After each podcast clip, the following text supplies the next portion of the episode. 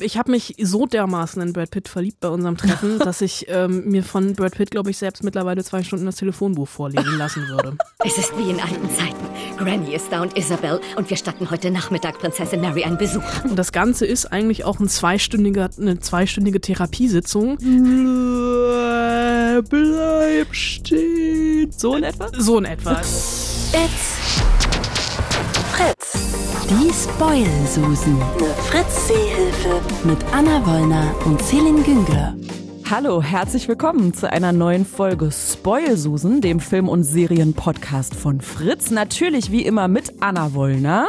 Guten Tag. Filmauskennerin, Filmkritikerin, Serienauskennerin und Kritikerin und die vor allen Dingen diejenige, die die Stars immer trifft.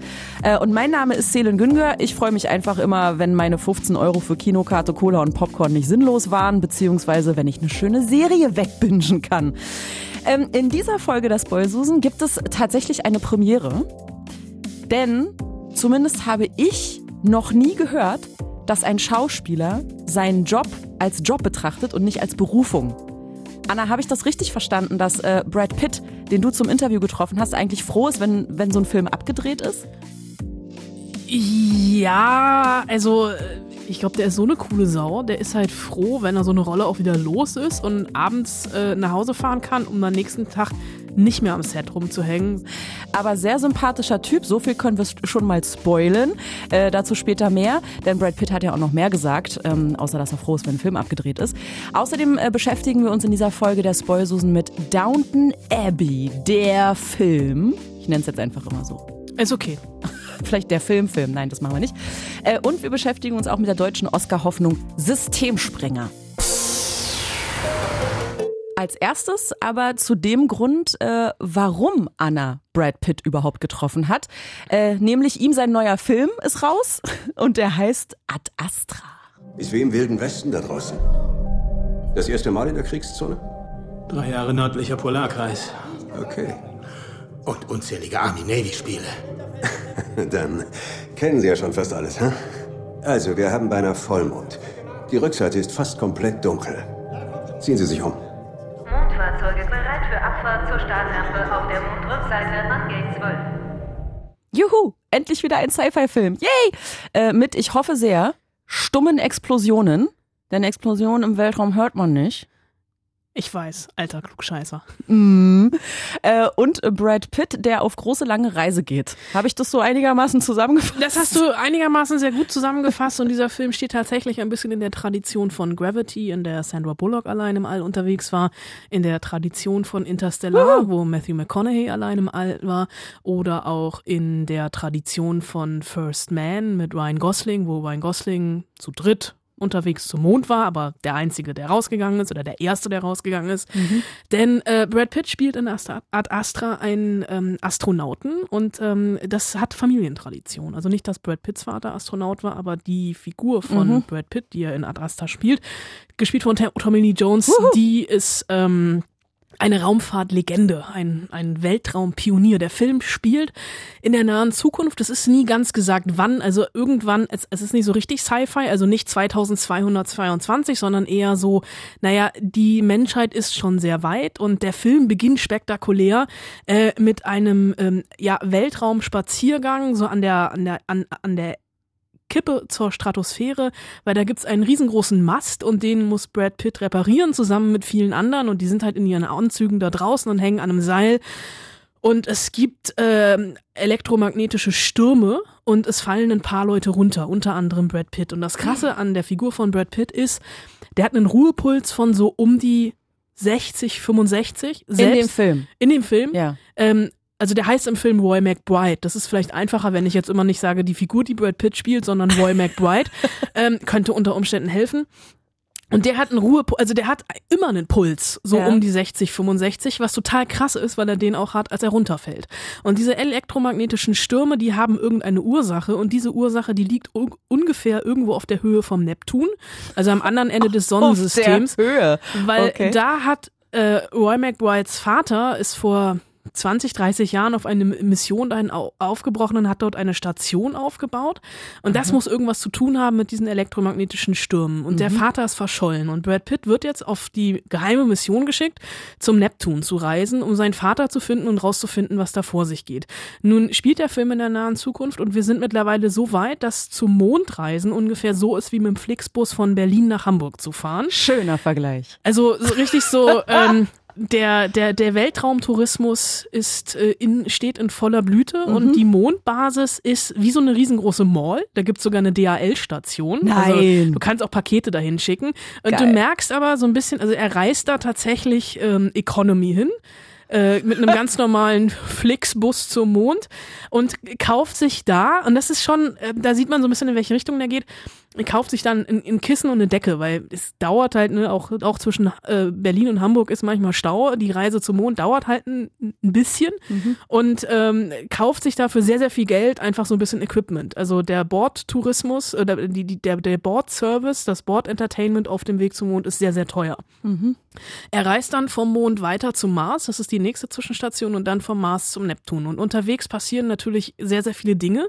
Er ist aber auch sehr, sehr viel allein im Weltall, beziehungsweise im, ähm, in diesen Raumstationen und auch in diesen Space Shuttles, mit denen er von A nach B kommt.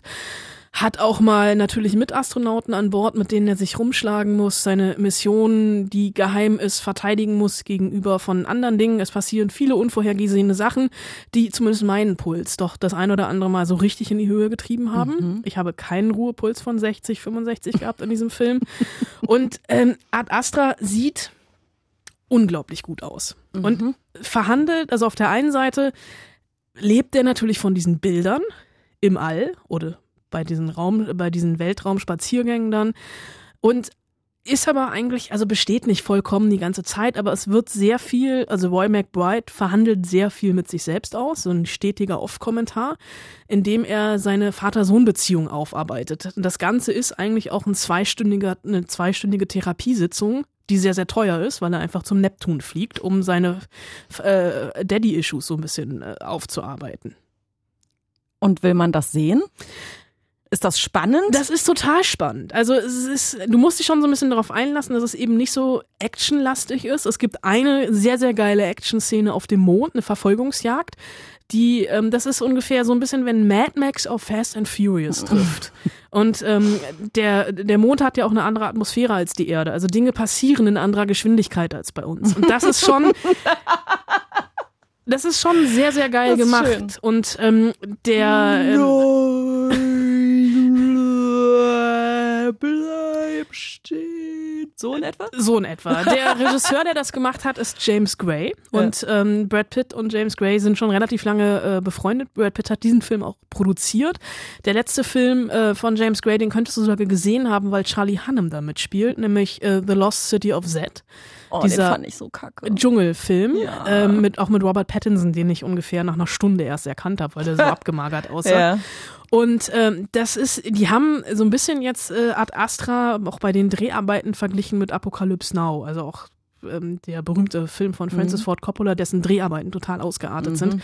Und er hatte hier, also James Gray hat schon ganz lange über diesen Film nachgedacht, wollte den machen und hat auch schon daran ähm, gearbeitet und ist ja nicht immer so einfach, also gerade Schwerelosigkeit im Film darzustellen.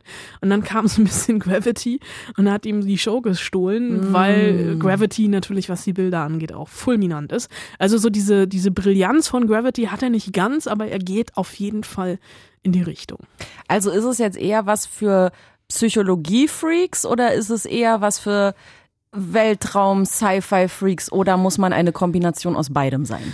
Sowohl als auch. Also du, du kannst ihn aber auch einfach so gucken. Also ich bin jetzt auch kein Psychologie-Freak und ich bin auch kein Science-Fiction-Freak. Also es ist jetzt auch keine Science-Fiction à la Star Wars oder sowas. ne? Es ist schon, es ist eine realistische Science-Fiction, die da stattfindet. Und das ist aber auch das, was den Film für mich ausgemacht hat, dass das alles tendenziell wirklich irgendwann mal möglich sein könnte. Also empfehlenswert. Reingehen. Für mich, also ich habe lange überlegt, was ich mit diesem Film anfangen soll. Ich war mir am Anfang wirklich sehr, sehr unsicher, aber habe mich dann im Nachhinein wirklich von den Bildern überzeugen lassen und auch von Brad Pitt, der für diese Rolle wirklich wie geschaffen scheint. Cannabis. Das kann er.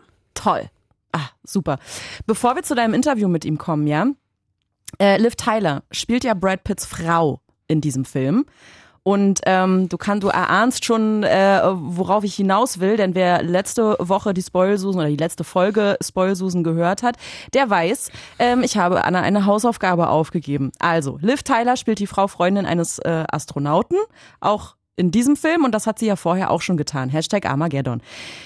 Jetzt hatte ich mir als Hausaufgabe für dich überlegt, nenne mir drei Schauspieler, die immer wieder die gleichen Rollen spielen mussten, slash sollten, slash wollten. Was da die Intention dahinter ist, sei mal dahingestellt. Und jetzt du. Jetzt ich. Ich habe jetzt, wahrscheinlich kriege ich jetzt gleich von dir eins über den Schädel gezogen, eine äh, lobende Erwähnung. Eine lobende Erwähnung. Diese lobende Erwähnung geht an Johnny Depp, der nämlich immer eine Version von sich selbst spielt, gepaart mit Captain Jack Sparrow. Also zumindest seit Fluch der Karibik. Da du aber gesagt hast, es ist unfair zu sagen Fluch der Karibik 1, Fluch der Karibik 2, Fluch der Karibik 3, Ja. habe ich mir drei andere Beispiele ausgesucht. Der, der erste, das erste Beispiel wäre, Achtung, Hugh Grant, der nämlich immer den charmanten, leicht nerdigen Engländer spielt, der Nachhilfe in Liebesdingen braucht. In Klammern Notting Hill, About a Boy, Vier Hochzeiten und ein Todesfall. Korrekt, gehe ich mit. Gehst du mit. Sehr gut. Ähm, das zweite Beispiel wird ein bisschen brutaler. Ja. Danny Trejo, Oh, ja. der immer den mexikanischen Bösewicht in schle schlechten Actionfilmen spielt. Ja. In Klammern, Ja. From Dusk Till Dawn, Machete. Ja. Und auch da eine wunderbare Verknüpfung zu ähm, Ad Astra. Im äh, Machete-Abspann gab es einen t- natürlich gefakten Teaser-Trailer zu Machete Out in Space oder so ähnlich. Also es könnte natürlich dann unter Umständen sein, dass Brad Pitt und Danny Trejo irgendwie aufeinandertreffen. Und ich habe es auch hier, auch bei meiner dritten, ähm, bei meinem dritten Schauspieler bzw. Schauspielerin, habe ich mich an Brad Pitt erinnert. Wir haben eben schon erwähnt, Brad Pitt war mal verheiratet mit, Je äh, mit äh, Angelina Jolie. Mhm. Er war aber auch mal ähm, verheiratet mit Jennifer Aniston und äh, auch Jennifer Aniston schafft es, immer wieder das Mädchen von nebenan zu spielen, das Pech mit Männern hat und am Ende doch noch äh, der Prinz auf dem Schimmel vorbeigeritten kommt. Äh, in Klammern Filmbeispiele und dann kam Polly, Trennung mit Hindernissen, umständlich verliebt, meine erfundene Frau. Es könnte ewig so weitergehen, diese Liste. Kann man auch mit Serien noch anfüllen, Friends, wo sie Stimmt. ja Brad Pitt sogar kennengelernt hat, ne? Stimmt. Ja. Wo Brad Pitt in einer sehr absurden Szene sein komödiantisches Talent unter Beweis stellen könnte. Ja, nicht schlecht. Nicht schlecht. Wobei, also ich bin sogar bei Johnny Depp, glaube ich, ähm, hätte es, hätten wir es schaffen können, äh, nicht nur Fluch der Karibik zu nennen. Ja, er spielt auch in ähm, ach dieser dieser furchtbare Pferde, dieser Cowboy-Film, dieser Indianer-Film, Ja, Lone Ranger, Lone mit Ranger. Army Hammer.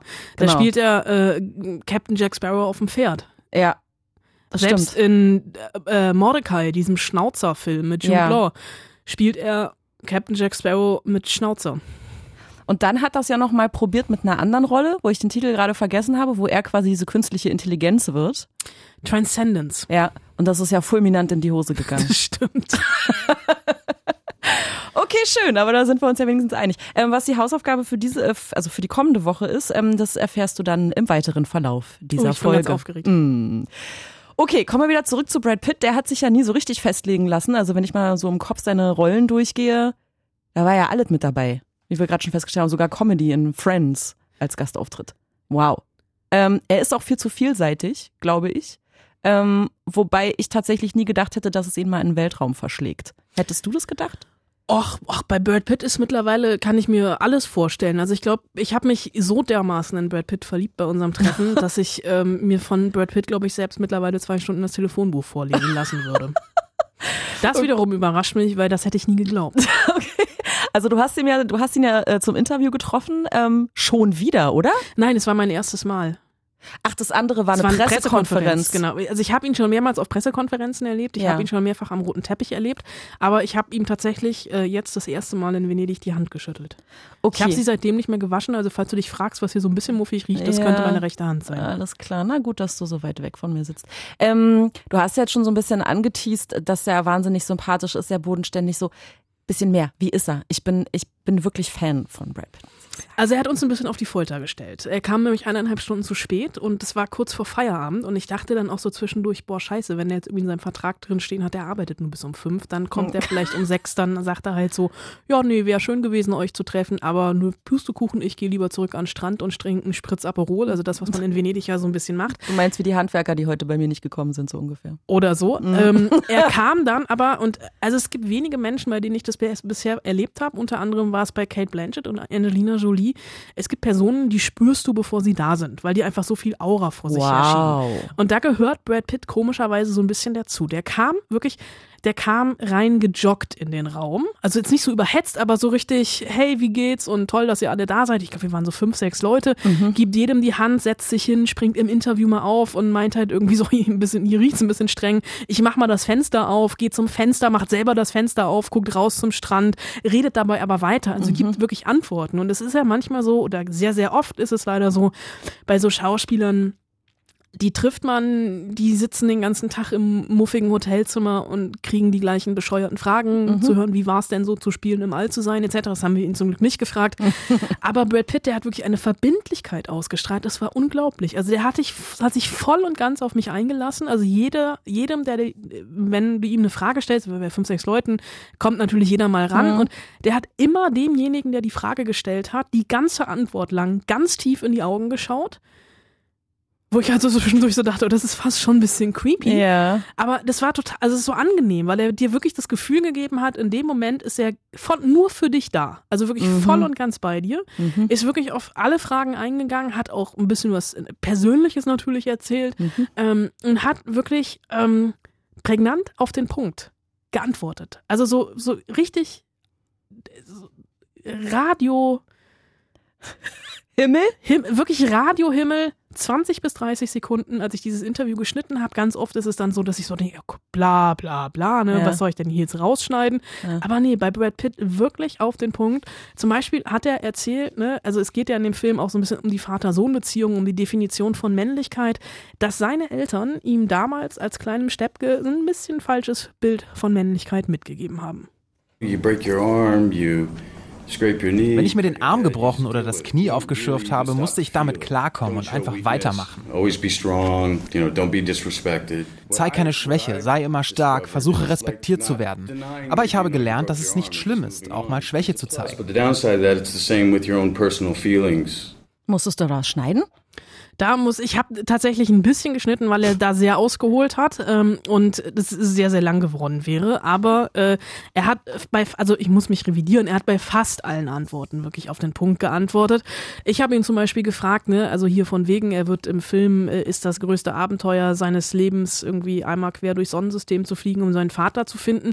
Hat er persönlich in seinem Leben jetzt noch nicht gemacht, also nicht, dass ich es wüsste. Deswegen wollte ich von ihm wissen, was denn sein größtes Abenteuer im Leben war. Moving out to LA, you know, from the Ozarks was a big deal. Aus den Ozarks nach LA zu ziehen war auf jeden Fall ein großer Schritt. Mein Auto mit meinen Sachen vollzuladen und ins Ungewisse zu fahren. Ich kannte niemanden in LA, hatte 325 Dollar in meiner Tasche. Parenthood, I would say, is a big, crazy adventure. You're really tested. Ja, das äh, Vatersein als großes Abenteuer neben dem von, äh, von der aus der Heimat den Ozarks äh, nach LA ziehen. Was sind denn die Ozarks? Das ist irgendeine Gegend im mittleren Westen, da wo Okay. er herkommt. ich glaube, er kommt aus Oklahoma oder so. irgendwie sowas. Ja. Äh, Wisconsin, keine Ahnung. Also irgendwo von da, wo man JWD. JWD, danke. äh, er mittlerweile natürlich in, in Hollywood äh, voll und ganz angekommen. Und ne, wir hatten ihn ja gerade erst, also wir haben ja auch schon vor drei oder vier Wochen ausführlich über ihn gesprochen bei ähm, Once Upon a Time in Hollywood.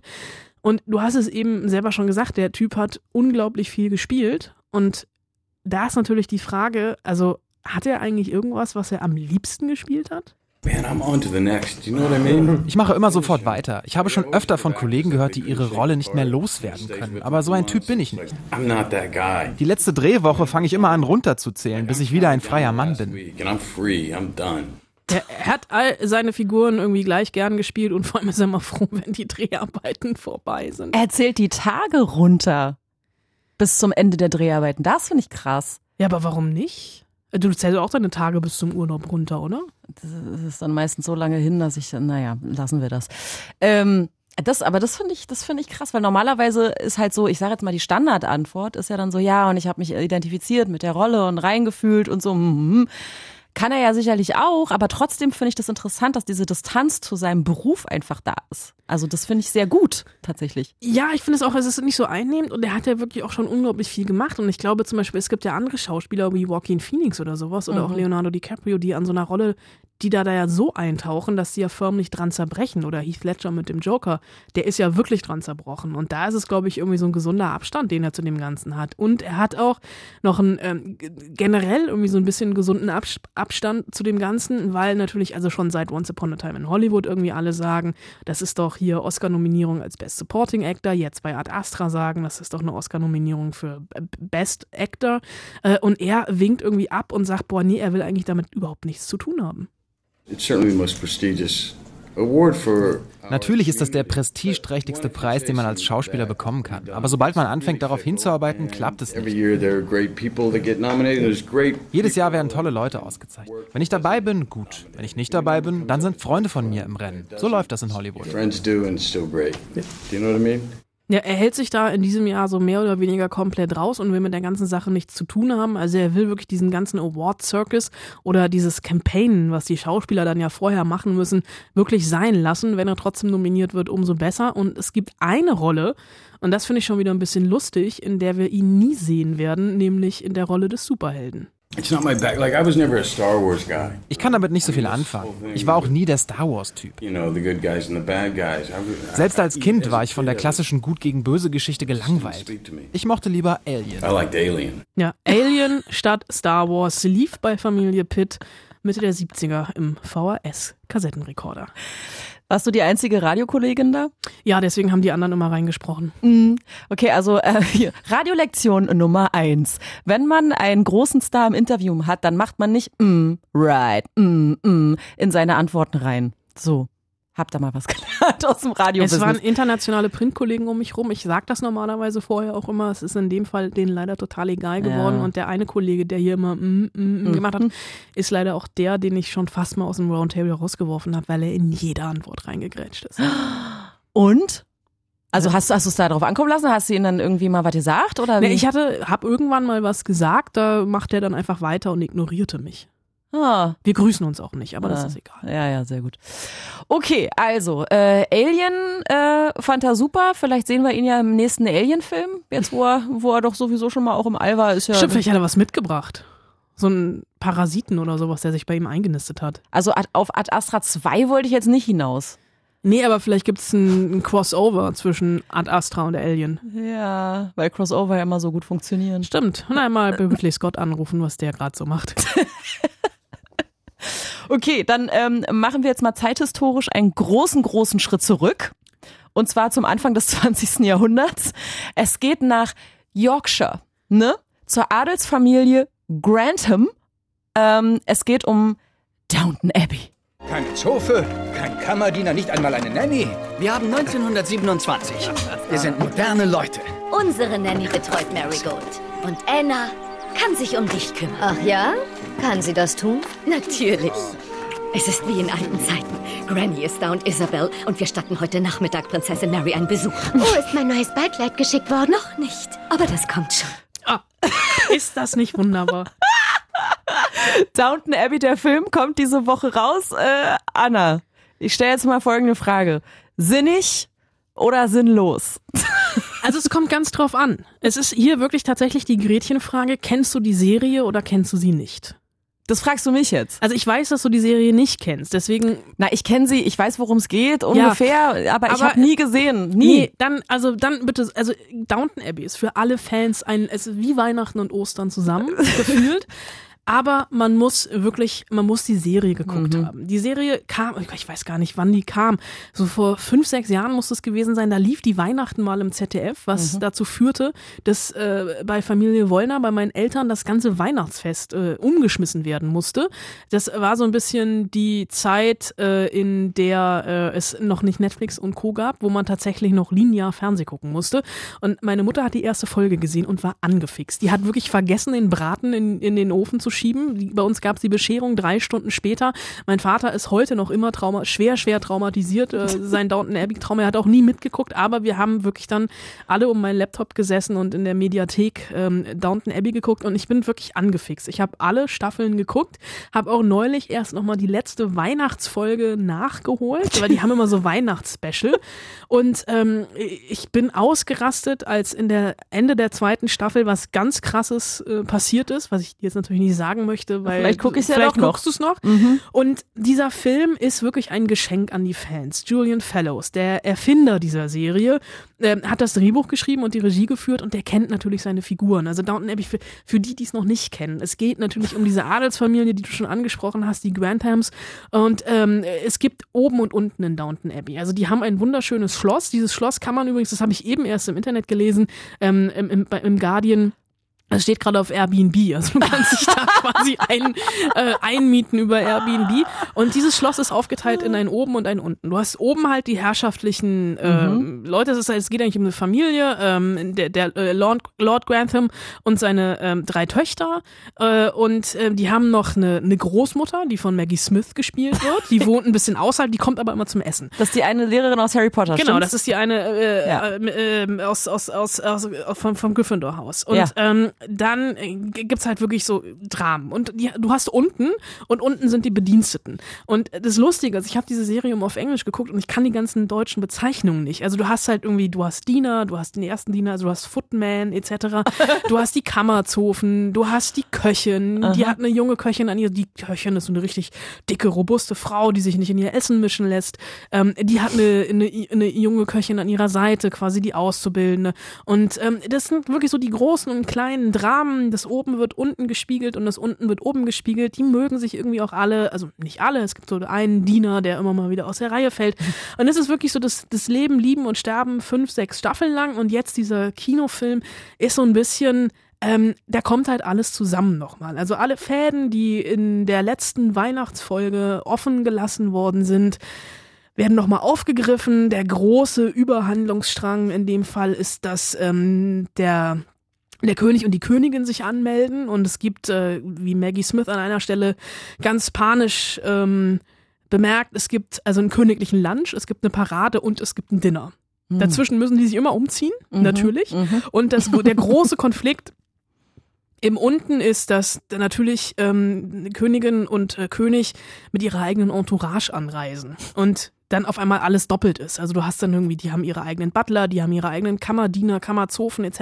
Ist denn da genug Platz auf dem Dieses Schloss? Schloss ist riesig. Ah, okay. Also es ist wirklich, es ist riesig. Gut. Und der Film schafft es halt wirklich, also ich würde mich gerne von Maggie Smith adoptieren lassen. Ja, noch. das ich. Äh, die ist großartig. Also die haut One-Liner raus. Also ich werde mir diesen Film alleine deswegen nochmal angucken, nur wegen Maggie Smith und ihren One-Linern. Die ist halt wirklich so die alte, grantige Oma, ähm, die schon alles erlebt hat und jetzt hier irgendwie nochmal den König und die Königin vor die Nase gesetzt bekommt. Und das Gravierende ist auch noch, dass irgendeine entfernte Cousine von ihr, die ähm, von der sie irgendwas erben will oder von dem der Lord Grantham irgendwas erben soll, ähm, anreist und die können sich aber bis aufs Blut nicht ab und müssen aber schön Wetter die ganze Zeit machen. Mhm. Es gibt irgendwie so groß, es gibt wirklich ganz viele großartige Momente. Zum Beispiel, als sie, als der König und Königin ankommen, da stehen dann alle wirklich so äh, in Reihe und Glied aufgestellt vorm Schloss und sie macht natürlich diesen königlichen Knicks, kommt aber nicht mehr hoch. Und es ist dann natürlich der König, sagt, er soll ich Ihnen hochhelfen? Und sie sagt dann so ganz trocken, das wäre ganz gut, weil sonst muss ich hier unten bleiben. Also wirklich ganz, ganz trockener britischer Mhm. Humor. Die Ausstattung ist ganz, ganz toll. Und es kommt hier wirklich ähm, sofort wieder dieses vertraute Gefühl auf. Es hat einfach Spaß gemacht, wenn man ein großer Fan der Serie ist. Ich bin auch schon von einem Hörer gefragt worden, was denn äh, ist, wenn man Downton Abbey noch gar nicht geguckt hat. Da denke ich echt, ist verschenkte Zeit, weil du wirst einfach nichts verstehen. Mhm. Das macht dann wirklich in dem Fall keinen Spaß. Okay, also man kann aber schon sagen, das ist völlig wertfrei gemeint. Eine Soap. Eine Soap. ein bisschen des 20. anspruchsvoller. Ja, Ja. mit schönen Kleidern und guten Schauspielern. Jetzt hier nicht so also es Telenovela-mäßig. Es ist nicht Telenovela-mäßig, Ja. es, ist- es hat auch wirklich schon Tiefgang. Also es gibt wirklich, die Serie hat angefangen, ähm, ich glaube, die erste Staffel spielte äh, parallel. In der ersten Folge ist, glaube ich, die Titanic untergegangen Mhm. und einer der äh, Mitreisenden war quasi der, der Erbe, der jetzt tot ist. Deswegen haben die das alles überhaupt. Mhm. Und es gab dann wirklich den, den Ersten Weltkrieg, da wurde das dann als Lazarett und die mussten teilweise auch an die Front Und, und äh, es bildet wirklich, ähm, es ist eine britische Gesellschaftsstudie einfach der Zeit. Und das ähm, macht unglaublich viel Spaß, auch über die fünf, sechs Staffeln hinweg die Veränderungen wahrzunehmen. Also diese ganzen Emanzipationsgeschichten, die da auch drin stecken. Also die Frauenbilder, die Frauenfiguren, die sich alle im Laufe der Zeit weiterentwickeln, mal zum Guten, mal zum Schlechten, aber wirklich diese, ähm, die eine Tochter bricht dann aus, geht nach London, gründet da einen Verlag, ähm, geht heimlich äh, nachts auf Jazzkonzerte, hat eine Affäre mit einem Schwarzen. Und das sind diese ganzen äh, Intrigen am Hofe, die da wirklich im Kleinen gespiegelt werden das ist, es hat einfach wirklich nur so, ich, ich rede mich gerade selber so in Rage, dass ich es, glaube ich, noch mal gucken will. Aber nicht jetzt, bleib, bleib noch, wir haben Ich noch ein bisschen noch. was. Ähm, wo du jetzt gerade ähm, so, so voll dabei bist und voller Elan, hole ich dich einfach gleich mal runter. Bist du bereit für deine Hausaufgabe? Uh, ja, ich bin bereit. Also, warte, ich, ich habe keinen Stift. Ähm, ich, kann ich mir die merken? Ja, Gut. kannst du. Ähm, ich mache es ja auf jeden Fall auch einfacher als in den letzten Wochen. Ja, also ähm, ich finde in Brexit-Zeiten und so mit dem ganzen hier Parlamente sind in der Pause, im Urlaub, Zwangsurlaub, bla bla bla. Wir müssen Großbritannien ja so ein bisschen moralisch unterstützen. Ich finde, das ist unsere Pflicht. Downton Abbey macht das. Ähm, deshalb, wir auch, nächste Woche deine drei Lieblingsserien aus UK. Lieblingsserien nur drei? Ja, nur drei. Es sind immer Top drei. Okay. Du musst dich halt auch mal festlegen. Okay. Ist egal von wann, ja? Ja, ist egal von wann. Sie müssen, es muss eine Serie sein und sie muss aus Großbritannien stammen. Das schaffe ich. Wusste ich doch. Das schaffe ich. Sie muss nicht aus England stammen, ja? Sie darf aus Großbritannien kommen. Ja, ich habe schon Ideen. Ich bin gespannt. So, so viel zum Thema gut bürgerlich und etepetete. Kommen wir jetzt zu Systemsprenger. Das? Keine Sorge, das ist Sicherheitsglas.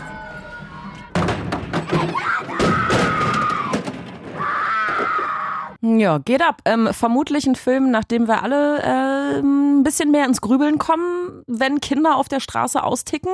Hat das Kind jetzt einfach einen Bock oder ist da ein bisschen mehr nicht in Ordnung? Anna, worum geht's? Ja, Systemsprenger ist ein Film, der auf der Berlinale lief im Wettbewerb von Nora Finkscheid und das ist ein Film, der mich damals komplett von den Socken gehauen hat. Es geht um das neunjährige Mädchen Benny, die haben wir hier gerade schon gehört, ein bisschen schreiend. Und ähm, dieser O-Ton ist sehr kurz und man muss ihn eigentlich sehen, ähm, um die ganze Tragweite zu zeigen. Benny ist in einem Kindergarten, äh, oder beziehungsweise in einem Kinderheim und rastet gerade mal wieder aus und wird rausgeschickt und fängt an, mit Bobbycars um sich rumzuwerfen in einem Hof. Und ähm, in dem Moment, in dem der eine Erzieher fragt, hält das, von wegen ist es Sicherheitsglas, wirft sie mit einer solchen Kraft dieses Bobbycar dagegen, dass die Scheibe springt. Also es gibt, also sie geht nicht kaputt, aber ist auf alle Fälle ein Riss. Und man merkt wirklich schon in den ersten Minuten, dass Benny ein Mädchen ist, die unglaublich wütend ist, aber auch unglaublich hilflos. Und ähm, der Film heißt Systemsprenger, weil Systemsprenger Kinder sind. Ähm, also es ist wirklich ein Begriff aus der Sozialarbeit. Ich glaube, es ist kein offizieller Begriff, aber ähm, ein, ein Begriff, der benutzt wird für Kinder, ähm, die sich nicht einordnen lassen, die einfach das System sprengen, die nirgendwo hinpassen, die keiner haben will.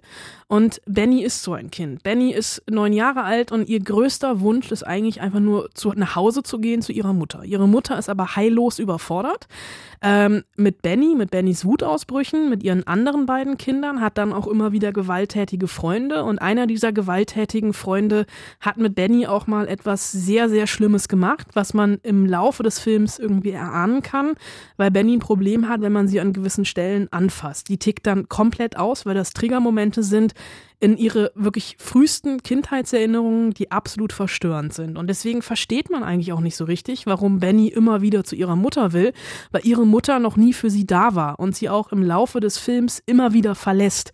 Und so krass, ähm, dass selbst ähm, Sozialarbeiterinnen einfach nicht mehr weiter wissen. Die wollen Benny helfen, sie wissen aber nicht, wie.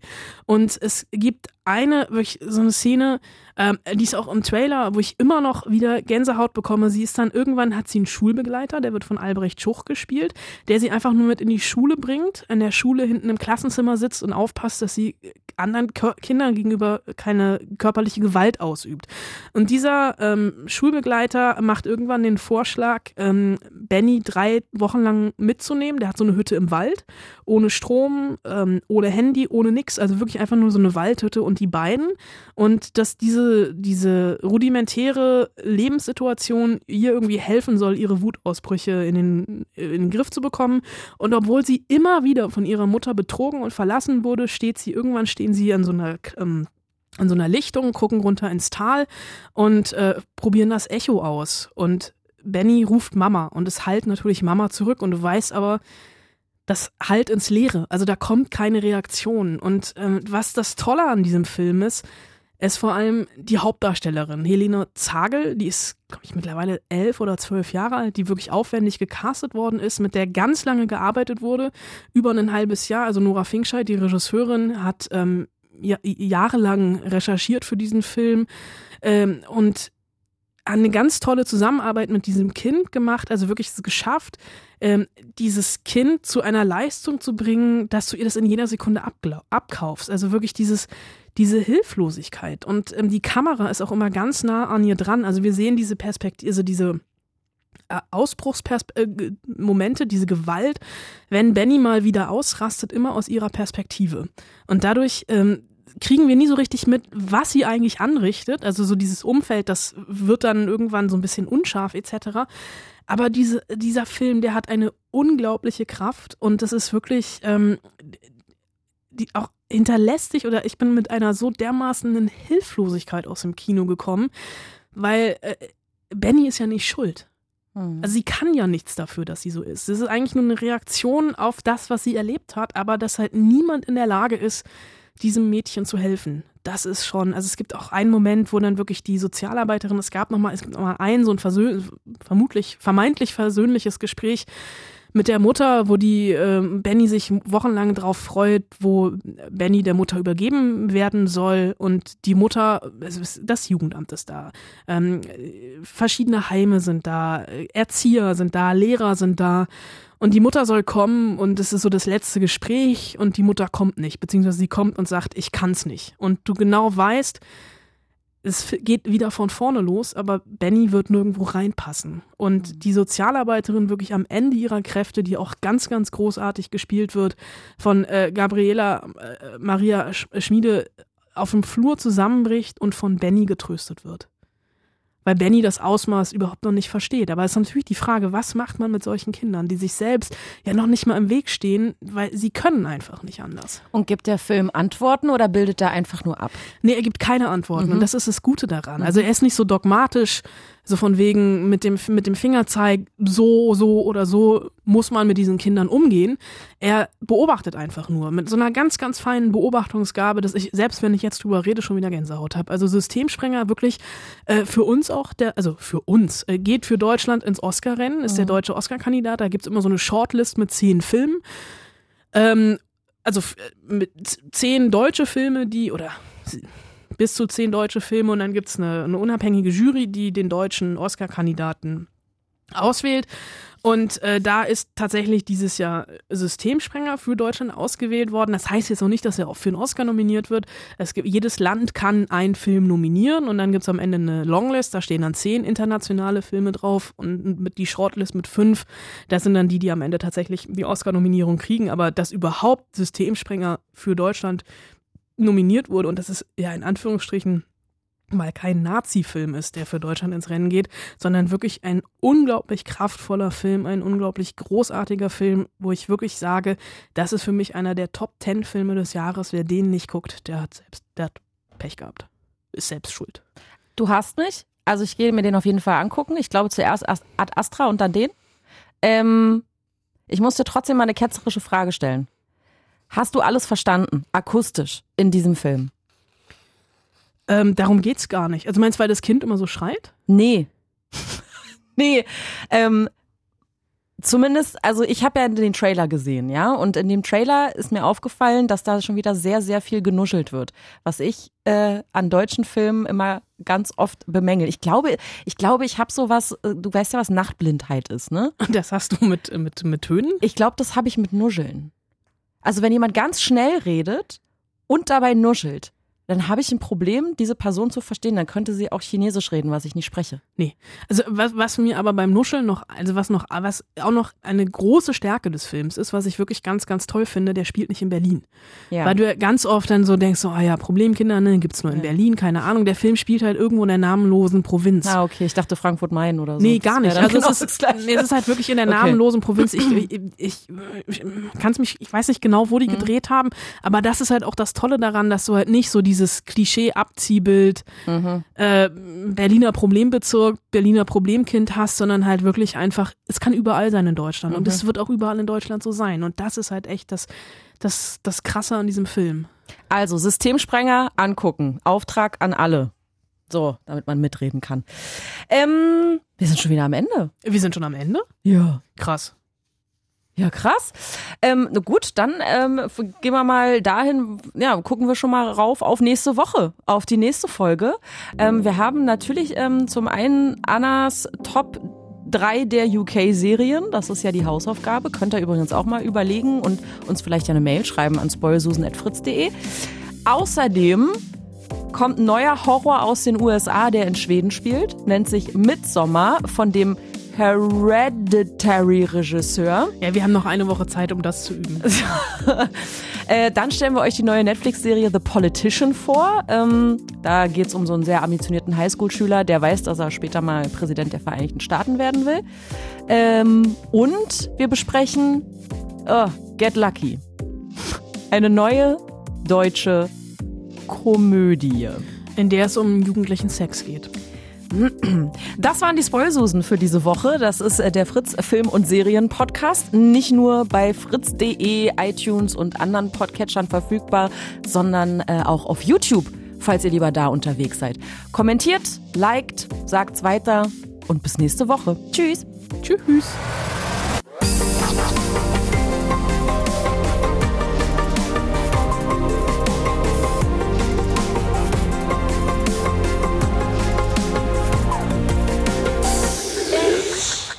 Fritz.